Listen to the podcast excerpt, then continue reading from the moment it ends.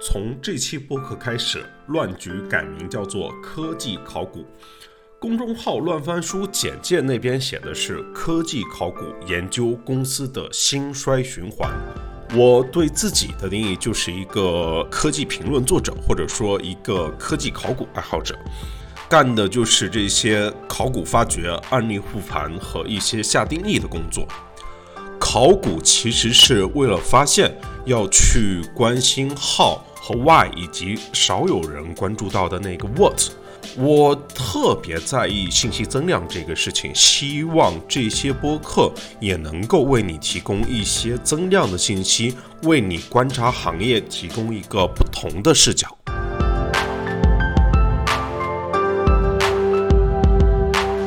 天跟呃魏明老师在一块呢，就是想我们想聊的，就是二零零零年到二零一零年，就是在智能手机兴起之前，这个门户的时代，以及所当时的移动互联网的时代，对，当时就是这个初代移动互联网，对对对对对，初代互联网，以及为什么这个初代的移动互联网的这些公司，后来在真的智能手机之后的移动互联网几乎全军覆没了，到底是因为什么样的原因？我们今天就来考古发掘一下。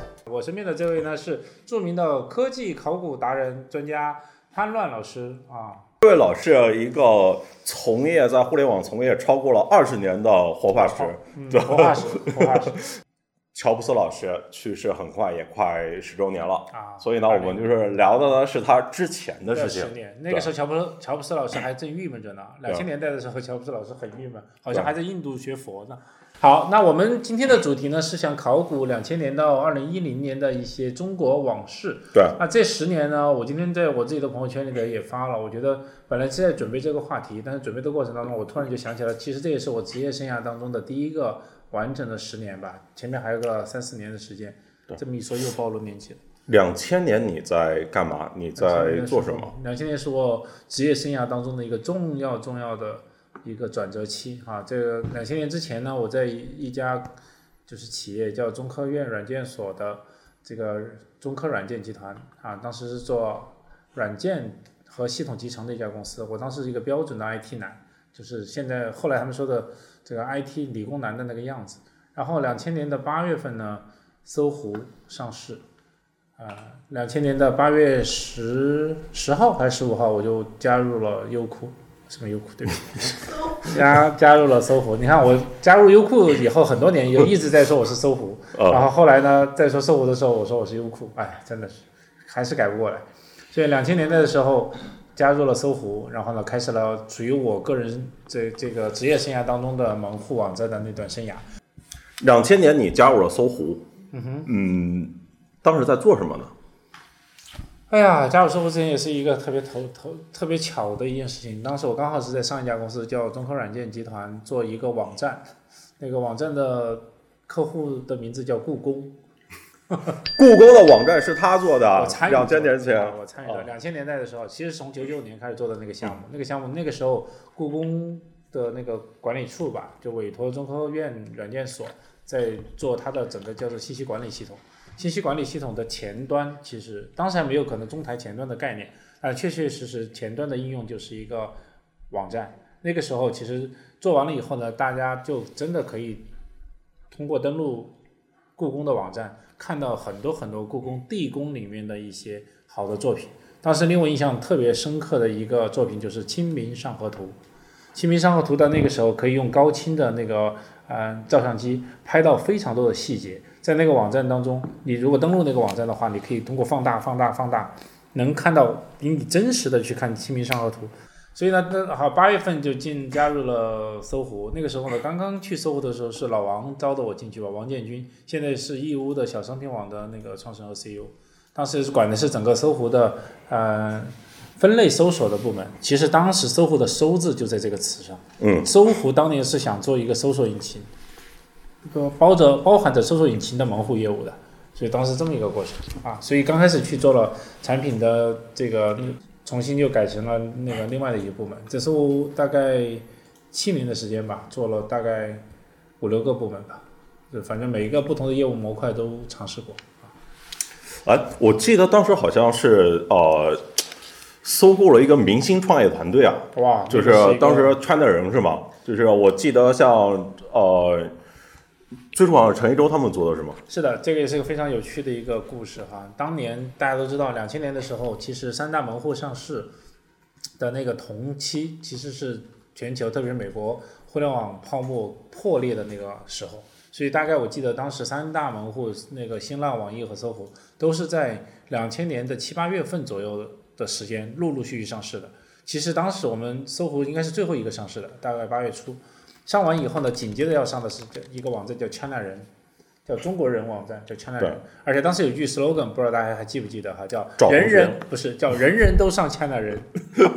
那个是还有一个网站叫人人网，呃不是，那人人网十年后了，好啊好后来了，这那那那就是之后，对，那就是人人都上 China 人。后来出了哦个人人网，大家都很都都觉得很好，很开心，很很很很搞笑。China 人就是比搜狐上市晚了大概一两周，我听说就没那个上市的大门就给关了。后来就是上市失败，上市失败以后呢，搜狐大概是在两千年的十一月份，我记得就就是跟千人合并，当时叫合并啊，其实是一次收购，非现金的收购，股权置换的收购。那次收购以后，给搜狐带来最大的价值之一哈，是把 China 人的核心的创始团队、产品技术的大拿们收了一票。其中那些人有哪些呢？我们对我们盘一盘啊。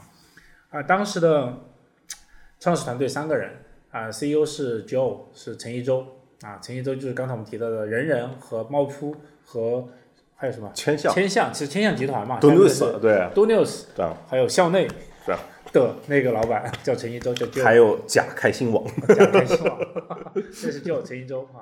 然后呢，CEO，然后呢，COO 是周云帆，呃，CTO 是 Nick 杨林，他们仨是当时收进来的那个管理层，下面还有几个技术的大拿，其中一个首席科学家叫王小川同学，这今天搜狗的 CEO 和创始人。然后呢，还有那个老缺缺宏宇，缺宏宇后来成了啊姚建，啊姚建成了后来这个优酷的 CTO，啊缺宏宇老缺也成了搜狐的那个技术 VP，啊所以其实啊优酷的技术 VP，然后另外还有那个李阳啊什么的也去了空中网，所以整个这个团队是现在看起来是一个极其豪华的产品技术团队。还有许朝军嘛，当时啊对啊，许朝军，对对对对，对对小军是做了什么来着？人他后来做了点点网和啊点点对对对签下去声大边对对锋待了对对对对段时间，对，是吧？是那个对对 Jack，他真的叫 Jack。就你大家发现，就是可能是零八年到一二年，呃，叱咤风云互联网的那群人，最初都在两千年的搜狐相遇了，搜狐相遇，然后呢，当时整个搜狐就兵强马壮，很快的就，呃，叫做进入了整个互联网的第二年、第三年，呃非常其实是一个非常艰难的第二年和第三年啊。我记得两千零一年年初开始，搜狐啊、什么网易啊、新浪就面临了非常大的互联网的寒冬，然后就巨大的裁员。你知道当时两家公司合并的时候是人数一下就翻了将近一倍，嗯然后紧接着几个月以后，到了两千零一年的上半年就开始裁员，那个样子特别像今天刚刚经历的教育产业的大裁员。我当时管，当时在搜狐的时候，大概去了以后，那几个团队加上合并以后，大概我印象中我大概管三四十个人吧，那个时候，两天之内要裁一半。然后你想我那个时候才多少岁啊？一个一个对吧，毛头小伙子，然后被 HR training 以后，就说你们如何去跟员工、跟同那个小伙伴去谈离职。然后我们大概是前几天做了培训，然后某一天开始就进入这个裁员的流程，然后我是一个一个谈。哎呀，反正这件事我好像也谈过几次，到现在为止我都还记忆犹新。你知道，谈裁员的时候是非常残酷的，就是裁员名单在你动手之前才知道，HR 会给你。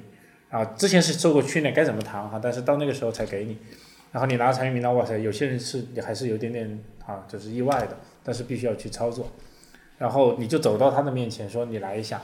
然后第一个人的时候大家不知道，因为都在工作，就是一天上午。谈完以后他就知道了，但是这个消息大家很多人都是知道的，但是不知道是自己。然后他谈完以后就走，对，很快就要走，对。这里面还要补充，像是呃许朝军、周峰、王小川，其实都是清华计算机系九六级的同学。当年为什么这批人呢？就是不是刚好陈一舟从海外回来要做这个呃圈内人嘛，嗯，就需要技术嘛，对对吧？当时是就是中国压根没有互联网人才，只能想到去清华大学找，哎然后就把这几个人对对，然后刚好他们办公室也离得特别近嘛，这个就直接去清华宿舍里面把王小川他们全给拽回来了，对，然后那时候他们是学生，好像对对对，大家大家可以看一看，你像这批人都是在那个年代里面冒出来的，对，其实还是跟这个大树有关系啊，对，就是刚好那样两千年互联网这些人才全部都迸发出来，然后后来在这个呃中国互联网上发表重要作用的那一群人呢，其实也在这个时候初入台脚，对对，所以也是一个人才的密集的聚集的地方。所以其实那个时候，我记得两千零一年，虽然整个大势是比较冷的，但是我们在里面，就在漩涡的中心的那一个那些公司里面的人，客观上来讲，我们并没有觉得有这么冷。为什么呢？就是虽然外面是在大家在很喧嚣，然后当然我们也刚才也讲过，经历了一一轮大裁员，但是以留下来的那些人啊，还是在认认真真做业务。我记得当时。呃，第一年我是做的产品和那个就是分类搜索的那个地方版的产品，然后还到处出差啊，跑地方版的推广啊，等等等。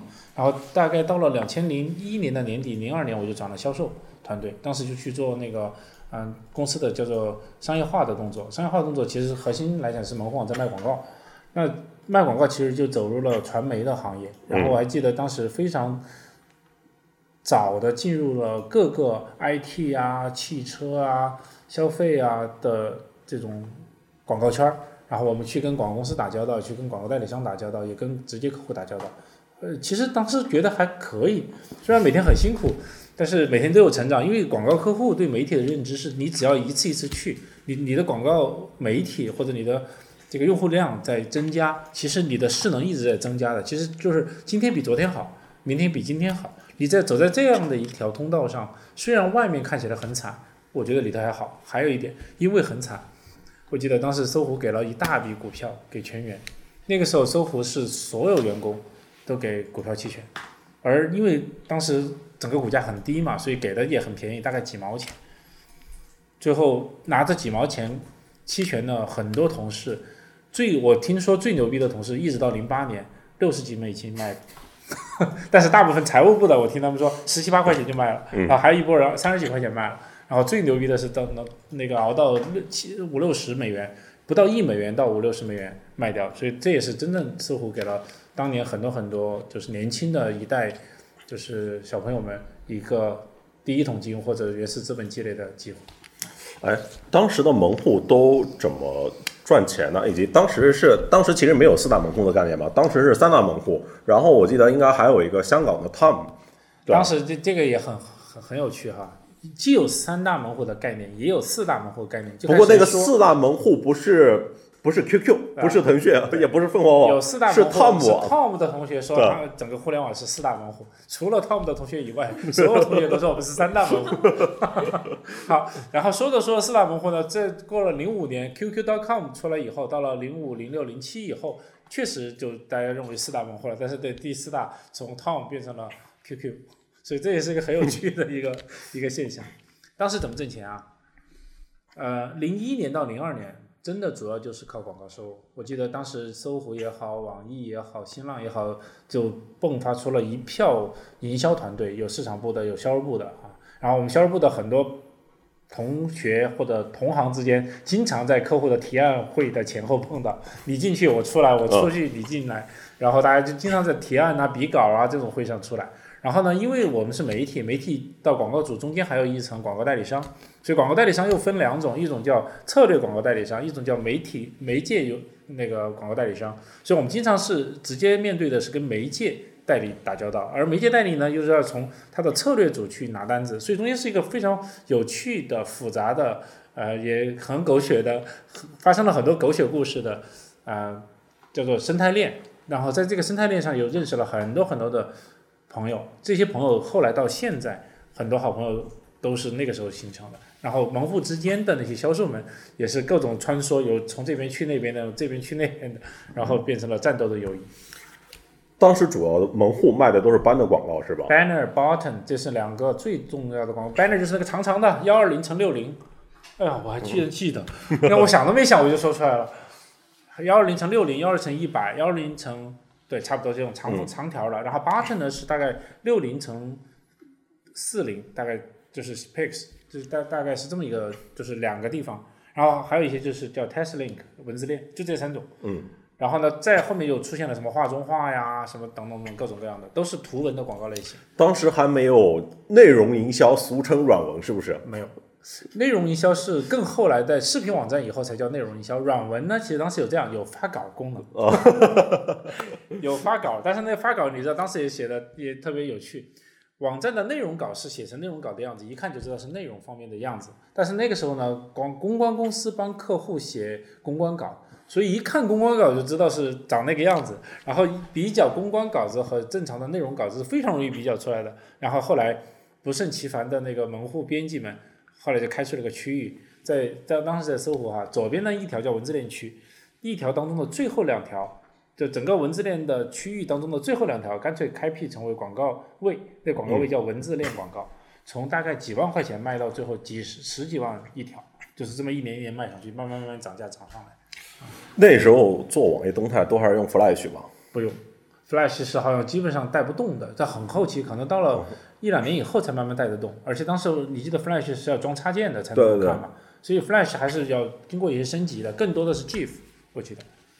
但是呢，GIF 又占空间比较大，所以如何去优化 GIF 的那些呃那个 K size 也是非常花力气。后来空中网不就是靠这个起来的吗？哎，这个空中网就属于零三零四了吧？我要没记错。对对对。刚刚才我们讲到的是搜狐跟那个千里人合并以后呢，很快的就呃合并整合嘛。空中网呃就那三个创始人呢，陆陆续续就离开了呃搜狐。离开搜狐以后干什么去了呢？创办了空中网。为什么要创办空中网呢？在前面是除了广告收入以外。突然，中国移动开放了移动生态梦网生态，大家还记得移动梦网吗？还记得午夜夜话吗？然后还有，呃，还有各种让你就是，反正我当时应该被扣过费，我也忘记我当时有没有被扣过费了。这个还有什么代收费？对对对对对对。那个时候是中国移动推出了移动梦网，那个梦网叫 Monet，嗯，当然不是有个说法叫 Internet，他他创造了一个词叫 Monet。叫 mobile 吧，我我才叫 mobile。当时那个广告还是那个呃石斑鱼，就是周星驰的那个配音。我搜了半天没有找到那那句广告啊。叫什么？对，就是呃就是空中网的广告，就是用周星驰的那个御用配音，那个石斑鱼的话喊出来啊，上空中网巴拉巴拉这种。哦，对，好像有一点点印象。所以那个时候 SP 的业务已经出来，叫移动增值业务已经出来了。移动增值业务几乎是零三年开始挽救了整个中国互联网的门户网站的一个。超级应用，每个月各个门户从月入几百万到月入几千万，都是那个阶段发生的。那个甚至早于网络游戏，我记得。对，嗯，其实是 一开始是呃互联网寒冬泡沫，大家都不知道怎么存活，像网易都接近要退市了。啊，网易到垃圾股，我们那个时候有个词叫孤儿股，你知道吗？哦，孤儿股就是三家门户网站，以大概不到一块钱美元的那个股价。漂浮在这个纳斯达克的那个股市上，然后呢，各个老板张朝阳啊什么的也出来说，我们是被华尔街严重误解的一个叫孤儿股，这不叫垃圾股，叫孤儿股啊，是这么来的。哦，还有，好像有几个今天特别牛逼的创始人啊，那个投资人，就是那个时候在几毛钱的网易啊，主要是网易买了很多很多。段永平，当然后面还有徐新。段永平是谁呢？可能也有很多小朋友不知道，但你们肯定知道 OPPO 和 vivo。小霸王，对，当年的小霸王是他的。对。然后后现今天的 vivo 和 OPPO 是他的，中间还好像还有好几个东西也是他的，小天才手表也是他的。对。这就是那个著名的段老师，嗯，步步高也是。步步高哦，步步高也是他的。就想想这个公司有多么的牛逼，那个时候就是从网易好像身上赚的第一大片金。那徐新是买什么？今日资本啊，不是他他他也买了，没有，他是全买了。哦，全买了。不不，他买了网易，然后也买了腾讯。腾讯上市第一天就买了，一直持有到今天。我的天，牛逼吧？牛逼，这已经翻了几千倍了。牛逼牛逼。OK，这是当年的这个 SP 业务挽救中国互联网公司的一个非常非常重要的历史阶段啊。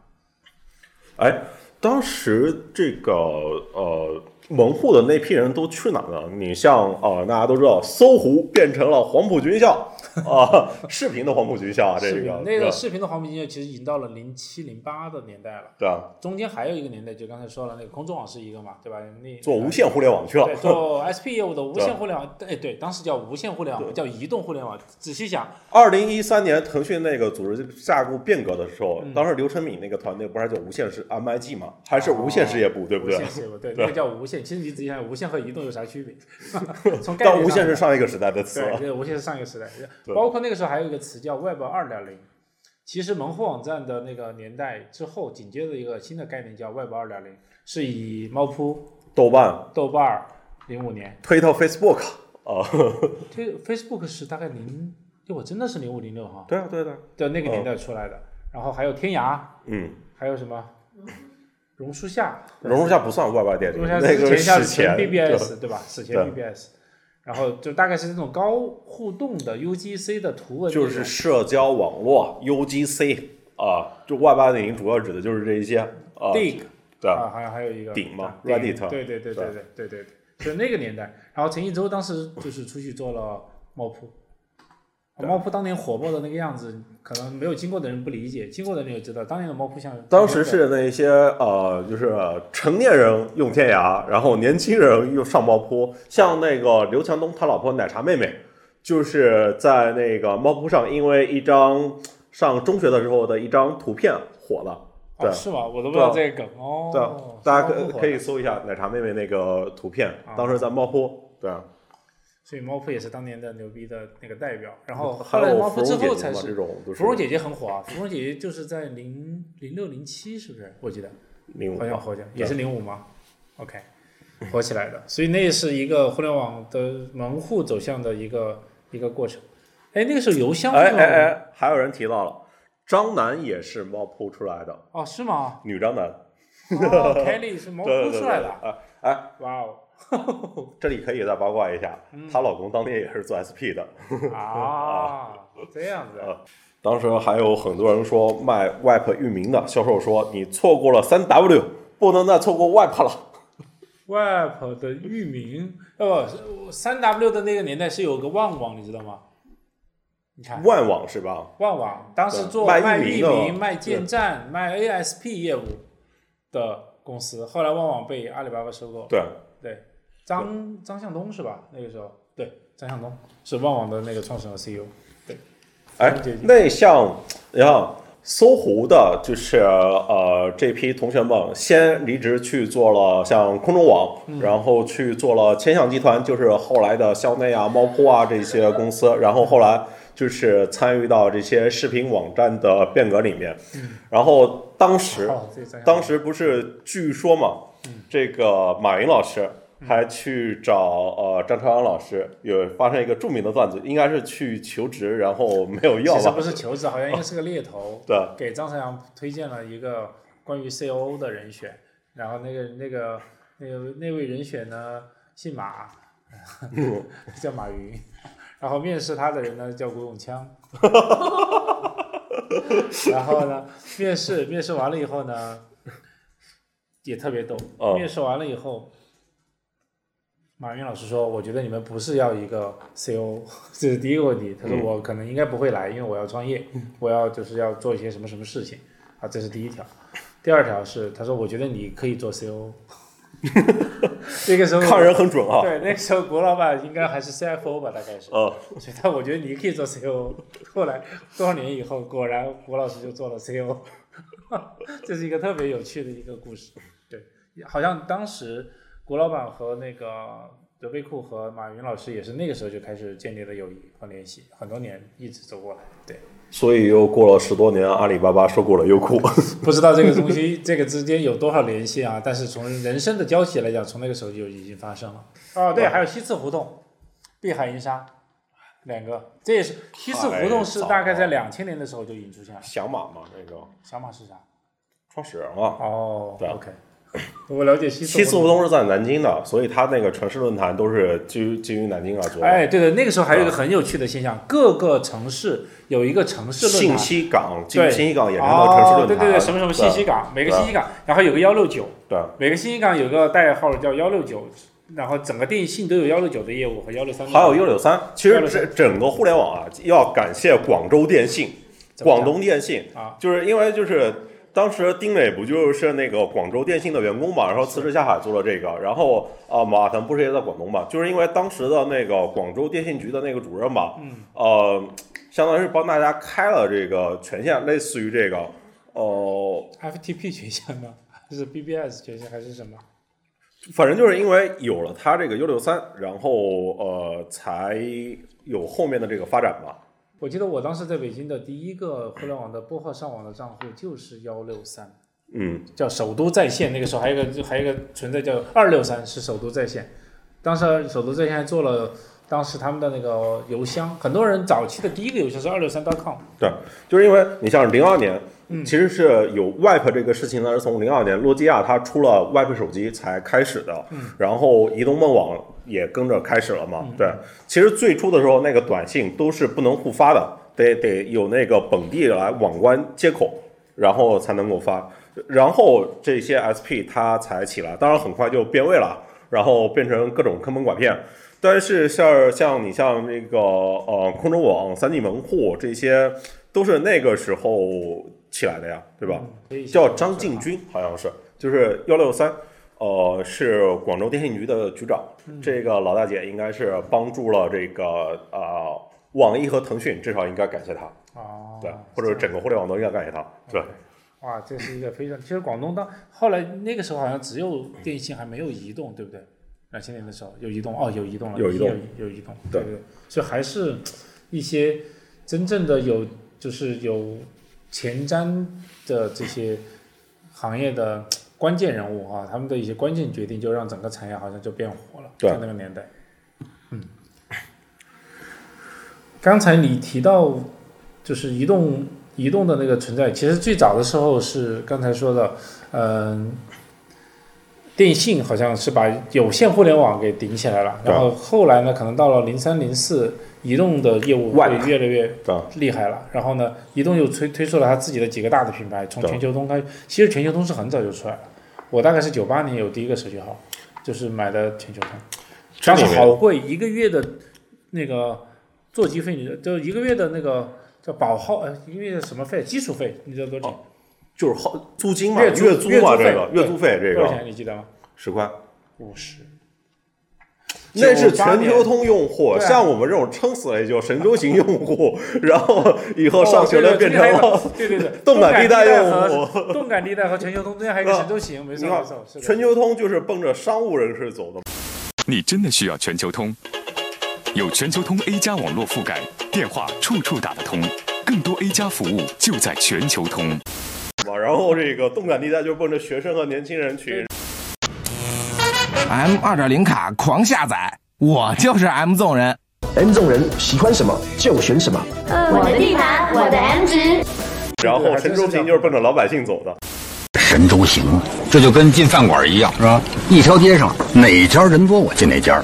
我相信群众，神州行，我看行。啊，真是这样切分的。所以当时我记得五十块钱的月租费很贵了，嗯，那个时候五十块钱，然后一直到一直到好像很多年以后才取消了月租的，对吧？对，啊，是的。哎，中国移动有一个应用没做起来，呃，那个应用叫什么？叫飞信不只是啊，他是说那个 App Store 没做起来。对，啊，中国移动的 App Store。对，哇塞，如果中国移动把 App Store 做起来，就是苹果了吧？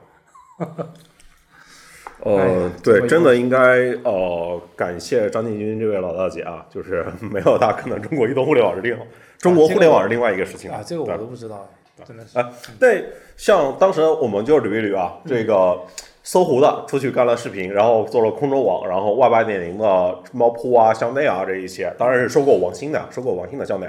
然后呃，还有的一批人呢，就是网易的，网易几个总编辑都是很后来才创业的嘛，对吧？就是像那个呃李学林做了 YY，然后方三文做了雪球，呃唐岩做了那个陌陌然后李勇做了猿辅导，猿辅导对。嗯但其实还有一个人，大家可能不知道，就是那个网易，他在最低谷的时候，不是要被退市吗？当时要，当时是网易他 做假账，在当时哦，被审计，被审计了嘛，有有印象吧？对吧？有有对当时的 CFO 叫何海文，啊，有印象吗有印象。对哎，他还有一是不是还有英文名字？他是香港人 Helen，啊哈。对然后呢？所以后来就是大家知道 Helen 后来是干嘛了吗？后来一度是中国互联网最有权势的女人了，这个是吧？后来她就是百度的战顾问了，哦有印象吗？哦，百度的顾问。就是因为她在那个 SEC 那边上过黑名单嘛，所以就不能当那个正式的高管，哦，对，所以是一个顾问的 title 在往前走，但其实是真正的实权派，这个我都不知道有这个八卦。这个，所以我是考古挖坟的呀，哦，厉害厉害。嗯哦，这是 Helen 是吧？对，我好像听说他名字，听过他名字。然后除了这几个以外，其实还有一些那个还有新浪，新浪，新浪系其实这样的，汪岩呃那个王志东离开以后，就是创办了一个，哎叫什么来着？王志东那家公司，点击科技，当时觉得 Click 嘛，其实当时还有一个公司叫 Double Click，你知道吧？是做广告监控的，叫 Double Click，它叫点击科技。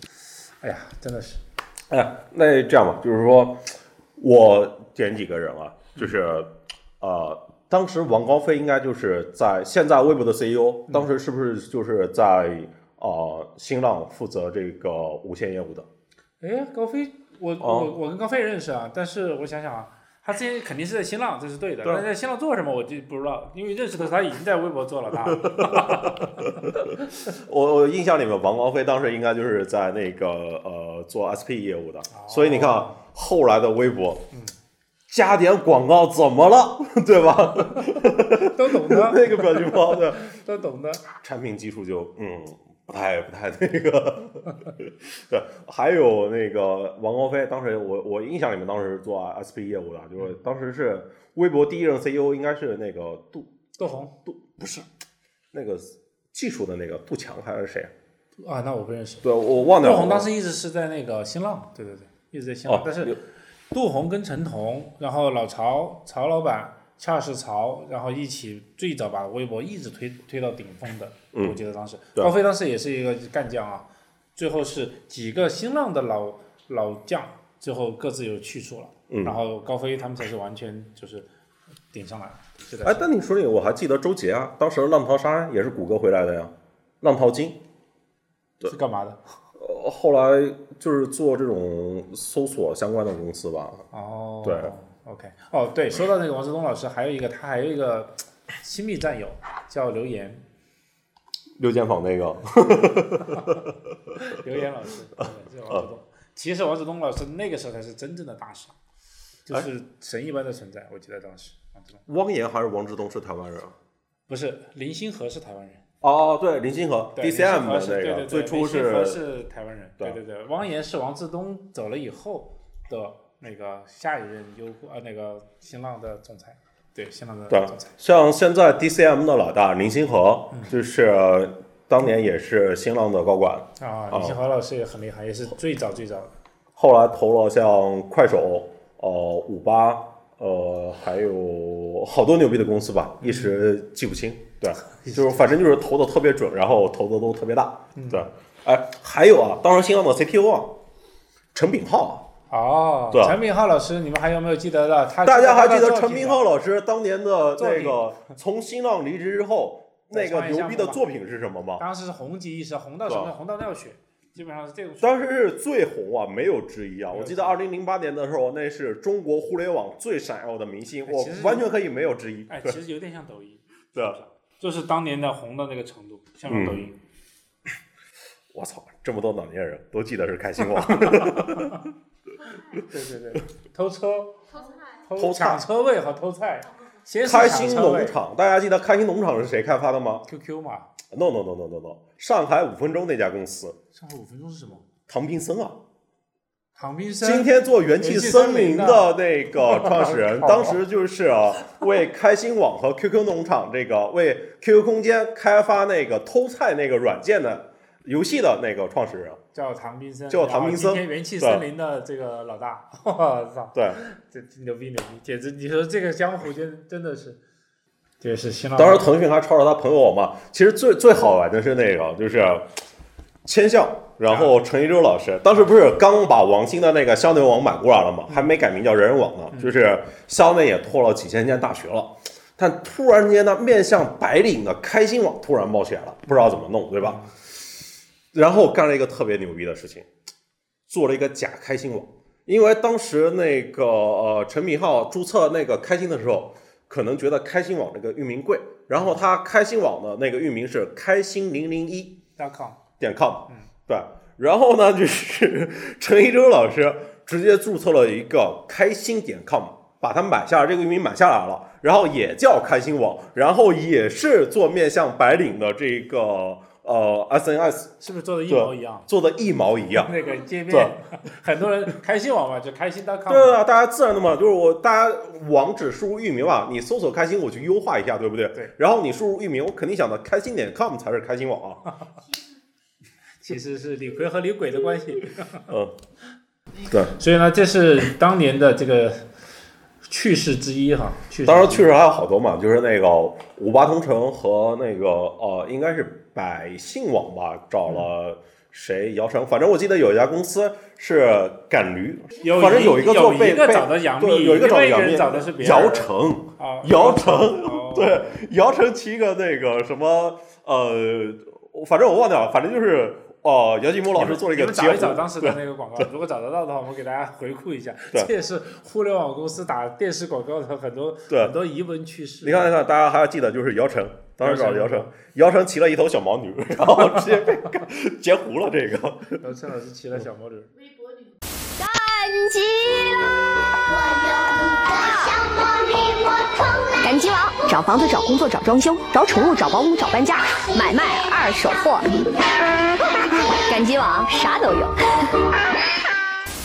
这是一个神奇的网站，五八同城，租房买房入住快，上五八，免费招聘入职快，上五八，闲置物品能换钱，上五八，五八同城，一个神奇的网站。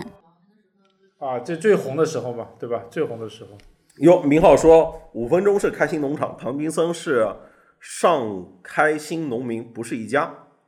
哦。哦，哦，开心农民。记错了，不好意思。农民，赶集网大家以为是赶驴网，是的，是的。哦，对对对对，就是好像他们注册一赶驴网，然后导到五八点 com 了，类似吧这种。你说，你说这个吧，当年域名之差哈，域名一个字之差，有可能就是让大家导流了。说说到这个话题，突然我想起来这两天的一个大事儿哈，九月十七号你们会，你们你们知道要会发生一个巨大的事情，对吧？互联网就是互联网的互联互通终于实现了，在移动互联网的时代的互联互通彻底打开了，那就意味着大家跳来跳去，就是很自如了。那个潘老师你怎么看？我怎么看？这是移动互联网，其实是对互联网的倒退。就是之前的信息都是互联互通的嘛，嗯嗯对吧？现在 A P P 就是大家想想，就是最初的时候，大家上网还是在那个沙盒那个时代，对吧？最初可能是 E X E，就是我下载一个软件，然后到后来呢，咱们就是到呢 Web 这个时代，对吧？嗯就是全部的互联互通。其实 Web 才叫互联网嘛，当然后来 Web 叫移动互联网、无线互联网，无对线互联网，但是 A P 啊，Web，嗯。但是到了这个 A P P 这个年代呢，是不是又回来了？就是都必须是 A P P，就你看 A P P 跟 E X E 是很像的，都是那个软件开发啊文件，对啊，都是可执行文件啊，它不是那种呃，不是 doc，不是是实时在线那个随时更迭的那种，对吧？嗯你想想当时你们优酷的那个版本更新，对吧？嗯哪有说那个我让用户再下载一个包再更新啊？直接在网站上面更新啊，对吧？其实你想，最当年你就是在浏览器时代的时候，大家想一下那个感受啊，你到任何地方，然后要去任何网站，只需要带一个浏览器，而且浏览器都是做的非常轻量的，对吧？一个 IE 啊，一个 Fox 啊 Firefox，对吧？一个 Chrome，对，然后一个 Safari 就完了，全世界就这四个就搞定了，对吧？你现在要记无穷多个、无数多个 APP，其实就十几个，大家记不住那么多。但是你仔细想，A P P 这个模型是谁干的？嗯，Steve Jobs。对啊，全世界这么开放的一个互联网环境之下，在二零零七年被乔老师，然后重新定义了一遍，说，哎，移动互联网应该用 A P P 的方式来解决。为什么呢？特别简单，从苹果的逻辑来讲，一切都应该封闭，因为它只有在封闭系统里头，它能保证质量和品质，这是一个它的逻辑，没错。有封闭就有开放，有开放就有封闭，但是关键是它用一个封闭的理念，用一个牛逼的产品，让全世界都封闭了起来。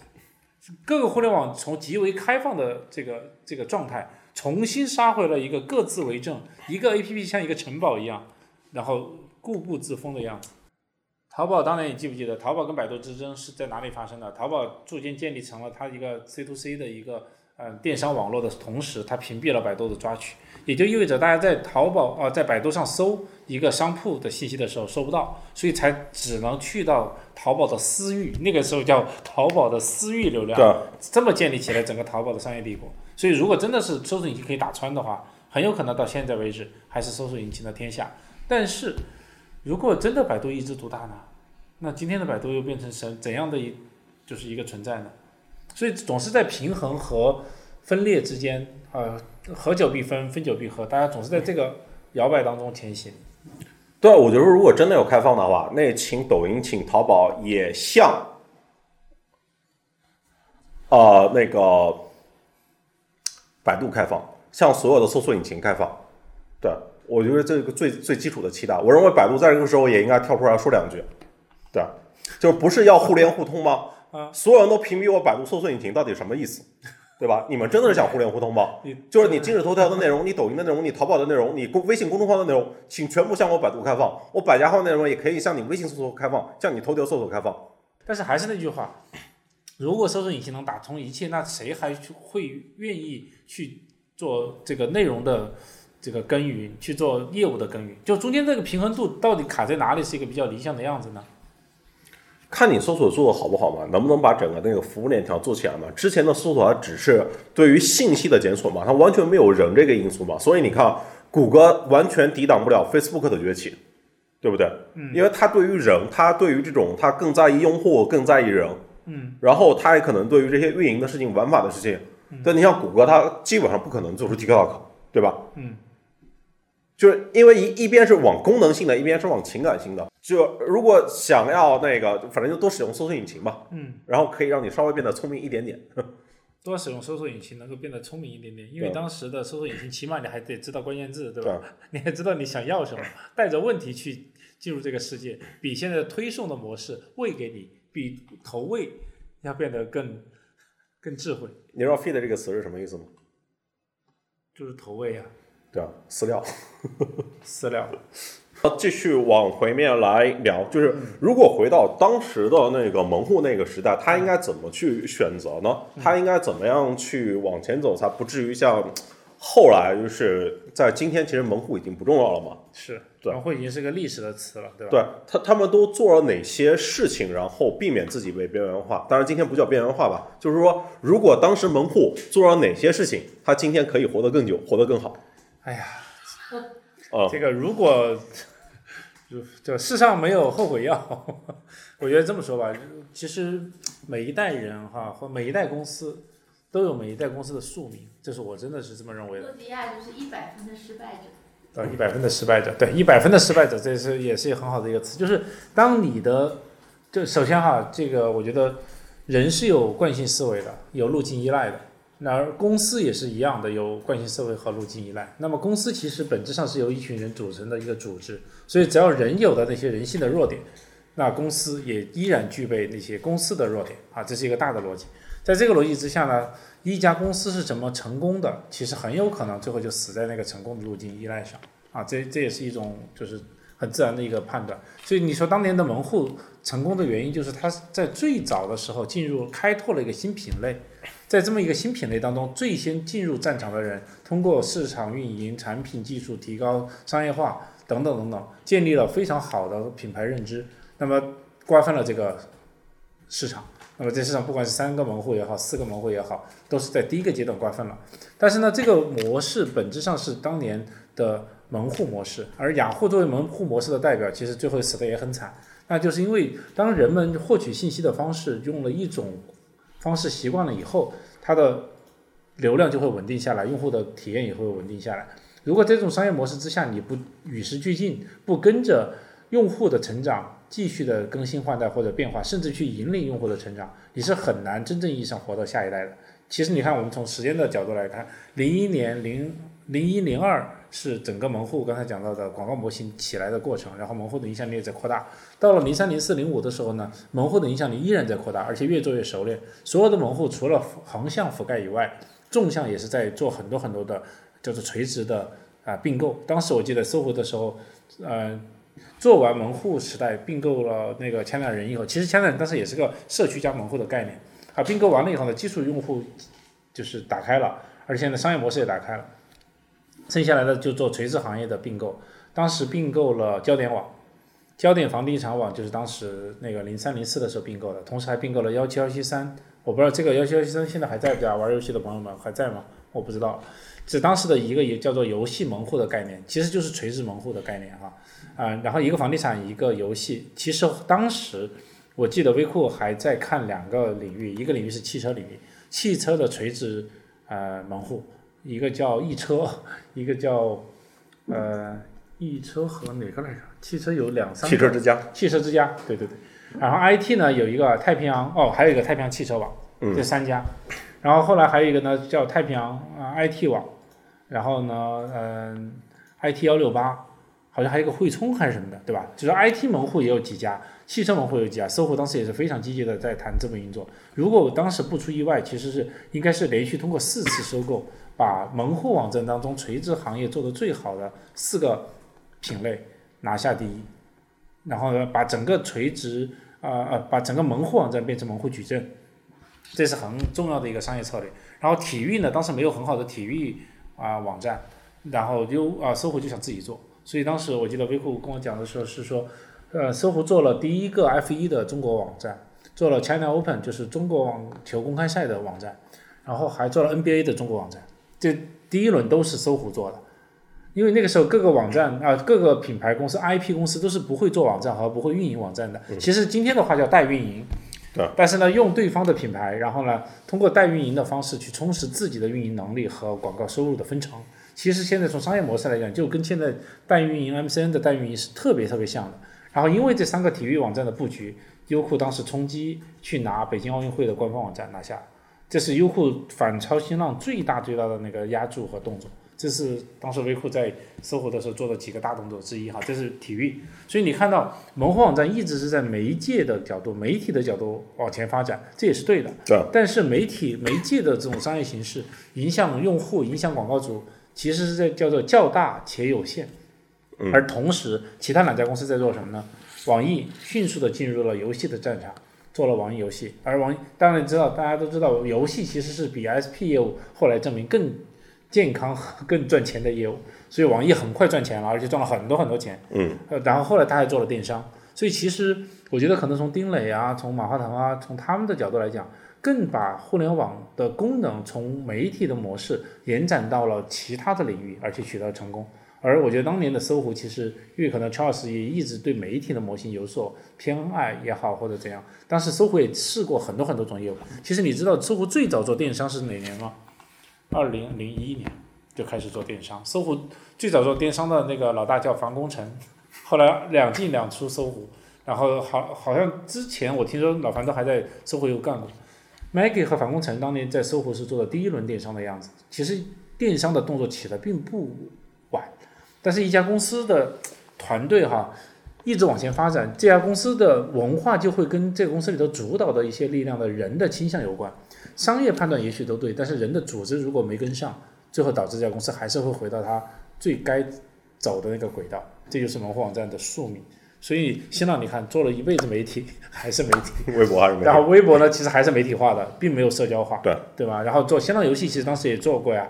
然后那个新浪的 SP 业务也是做的很大的，当时最早收购迅龙的时候，但是新浪的电商也没做起来。你看三大门户做电商，只最后只有网易做了个严选，嗯，然后前面完全没有电商的基因，所以有可能是有电商基因的人在那个门户的环境下都活不下去，所以慢慢慢这些人就出来了。然后做游戏的人也是一样的，所以我觉得这是一种就是组织的宿命吧。像很多人提到诺基亚这个事儿，反正这种悲剧里面，这个商业里面发生过很多次啊。就是你先行者他不一定就是最后能够获得成功的那个人，但是你如果想要获得最后的成功，就是说你做商业一定要保持这个长期的勤奋，你要时刻的关注对手、关注市场的变化，然后你要所谓的保持第一性原理，就是缩小你的 ego，不要觉得自己是老大，不要觉得自己大哥，对，这会让你错失很多事情。今天的大哥不知道明天是小弟还是根本就上不了牌桌，对吧？这个也是非常非常恐怖的。更像，如果诺基亚大家认为是一个硬件公司，所以他去做面对安卓的时候，不知道该怎么去就是应对哈。这个可如果说这个观点还尚可理解，因为软件硬件的整个叫做思维逻辑不一样，系统逻辑不一样，组织逻辑可能也不一样。那么 Windows 怎么也做不成下一代手机操作系统，这个就说不过去了呀。王就是 PC 的王者，面对手机的时候，为什么也是这么被动挨打？但是它就是 Windows 太开放了，它就没有一个操作，就是它没有一个应用商店把这些人全都聚在一起啊。对啊，所以对 Windows 来讲，更好的方式还是用手机能够打开一切这个移动层面的这个应用。所以现在要兼容安卓嘛？嗯，对。门户，呃，其实像搜狐是试图做家电网，然后试图做汽车，但是最后没有啊。然后收购了圈内人，其实是想通过呃产业化、垂直门户这个思路往前走，是不是？是的，就是。其实我觉得战略是完全对的。你做一个门户，对吧？做很开，然后呢，你往再往垂直纵深是对的。但是现在回头想，你刚才说哪里做的可以更好一点，是吧？我觉得其实是组织。这现在回头想起来，其实并不是战略判断有问题。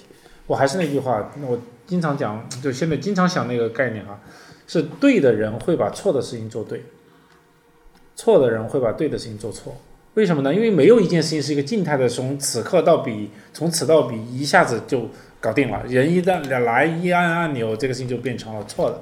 是所有的真正复杂和创新的事情，都是在摸索当中逐渐逐渐到达的。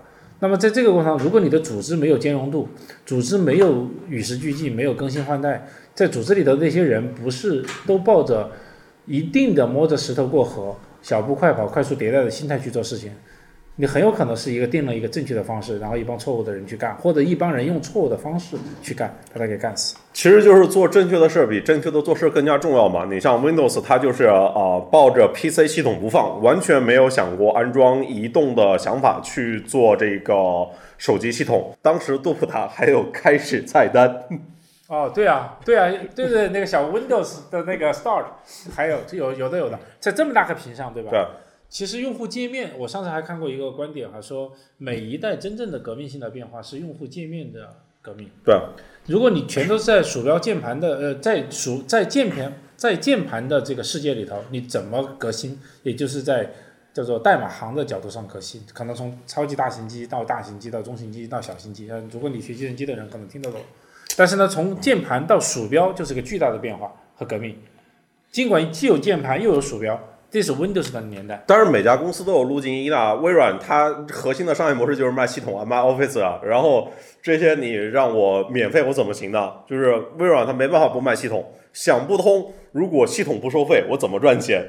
压根没有想到后来 App Store 这一回事儿。对，其实微信啊，不是微信，微软，微软的那个 CEO 的那本书啊，叫 Flash Refresh 刷新刷新那本书，如果大家看的话，我觉得还是非常推荐的啊。那本书里头就讲了他刚刚接任鲍尔默以后的那个那几年的一个思考。其实你说今天的微软还是很牛逼的，对吧？它的云服务也好，它的后面后面各种各样的服务也都很好。虽然它的 Windows 的那个那个时代过渡到呃移动互联网，其实是丢了很大很大的一个价值。然后同时呢，Office 呢它也慢慢在改变。大家现在用 Office 已经用成 SaaS，对吧？已经不是一个 online 的一个 offline 的软件在用了。然后再往下一步，它的云服务等等的，其实也是仅次于亚马逊的那个第二大云服务公司吧，甚至有些地方还超过。另外还有一个业务呢，就是他们 MR 的这种就是混合混合现实的这个业务。所以我是觉得微软还是一个跟得上的一个存在，但是呢，还是一个不太会做 C 端生意的人，因为他太久的时间去跟 B 端做生产力工具的一个方式去打交道了。但是呢，总体来讲还是与时俱进，而且跟上了的。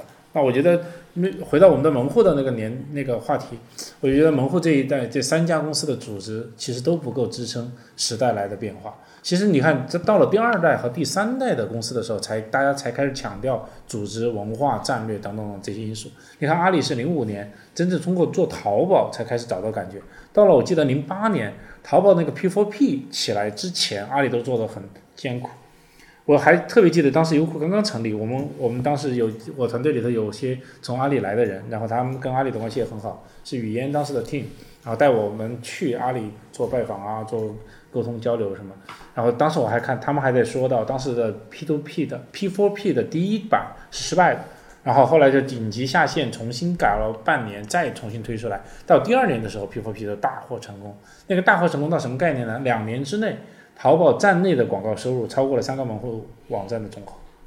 但他他还不披露，我们还不知道，就 就靠那些商家投广告都已经投出来那个价格，那是效果广告的最早的开始。所以呢，我觉得还是有这种如何。摆脱自己的成功路径依赖，而且要成功的路径依赖要摆脱，而不是摆脱简单的路径依赖，你才可能真正的跟随这个回到就是原点。哦，这是九九年，我关注。OK，我们门户这个篇章大概就聊到这边。好的，我们再回头聊聊这个无线互联网。